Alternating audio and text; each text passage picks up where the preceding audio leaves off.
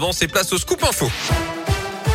Et le journal, c'est avec vous, Gaëtan Barallon. Bonjour Gaëtan. Bonjour Yannick, bonjour à tous. On débute avec vos conditions de circulation. Ça se passe bien actuellement sur les grands axes autour de saint de Rouen et du Puy. Attention simplement des ralentissements sur la RN88 dans les deux sens entre Saint-Jean et Bessamorel à cause de travaux. Des travaux aussi dans l'agglomération du Puy hauteur de Chadrac. Pour le reste, c'est plutôt fluide. Actuellement, notez qu'à Rouen, la rue Mulsan reste encore coupée à la circulation en ce moment. Ça devrait se décanter tout de même dans la journée. L'entreprise chargée de refaire l'enrobé doit intervenir ce mercredi après la rupture d'une canalisation d'eau lundi et l'affaissement d'une partie de la chaussée.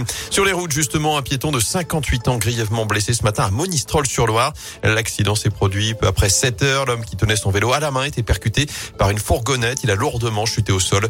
Il a dû être transporté en urgence absolue vers l'hôpital nord de Saint-Étienne.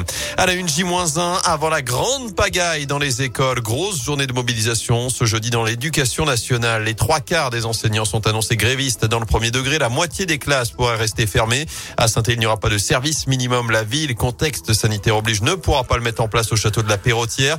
Les professionnels de l'éducation dénoncent la gestion de la crise sanitaire et les différents changements de protocole.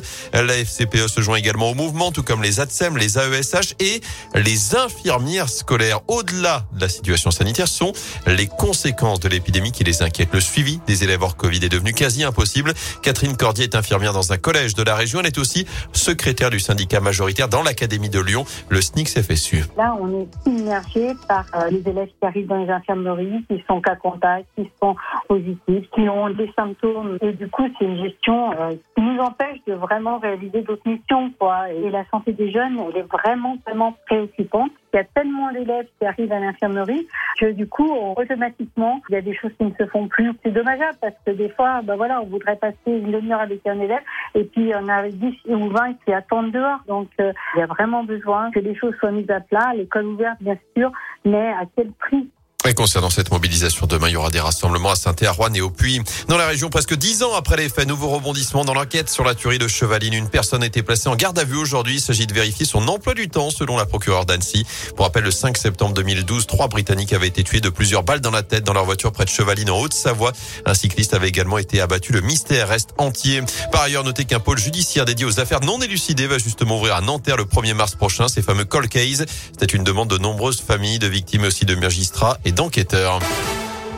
En foot des Verts à l'entraînement aujourd'hui à l'Etra, double séance pour les hommes de Pascal Duprat alors que Wabi Kazri et la Tunisie font leur entrée en lice à la Cannes à 14h face au Mali. Enfin, vous êtes plus de 4 sur 10 à vouloir en profiter cette année. C'est la tendance de notre question du jour sur radioscoop.com alors que les soldes d'hiver ont débuté ce matin. Ça va durer jusqu'au 8 février. Notez qu'à saint vous pouvez bénéficier d'une heure de stationnement gratuit chaque jour et de 3 heures de parking gratuit chaque samedi en souterrain.